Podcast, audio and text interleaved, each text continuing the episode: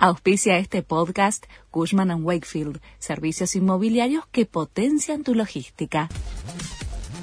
La Nación presenta los títulos del miércoles 12 de octubre de 2022. El dólar turista sube desde hoy a 314 pesos para los que gasten más de 300 dólares por mes. Con la intención de cuidar las reservas, el gobierno encarece 25% el valor de las divisas para los viajes y los consumos en el extranjero tras superar el tope. También habrá una cotización para los espectáculos que se realizan en el país que requieren giros de divisas. Será de 204 pesos. Pablo Moyano se reunió con Sergio Massa y presiona por un bono de fin de año. La inflación está incontrolable, dijo el líder de la CGT.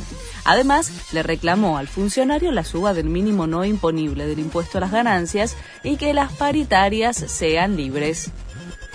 Comenzó un paro de colectivos por 48 horas en el interior del país.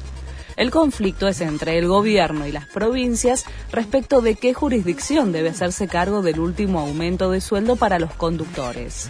Por la falta del pago de 8 mil millones de pesos a las compañías, no pueden hacer efectivo el último acuerdo salarial previsto a partir de septiembre.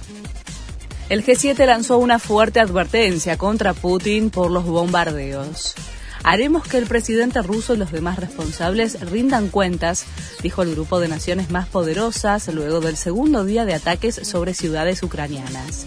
Además, prometió un respaldo firme al gobierno del presidente Volodymyr Zelensky. Comienza la fecha 25 de la Liga Profesional. Hoy se disputan cinco partidos, entre el que se destaca el del puntero Boca, que visita a Sarmiento de Junín desde las 16.30. A la misma hora, Gimnasia se juega las últimas chances de local ante San Lorenzo. Aldo Civi Banfield, Independiente, Barraca Central y River Platense completan el cronograma del día. Este fue el resumen de Noticias de la Nación.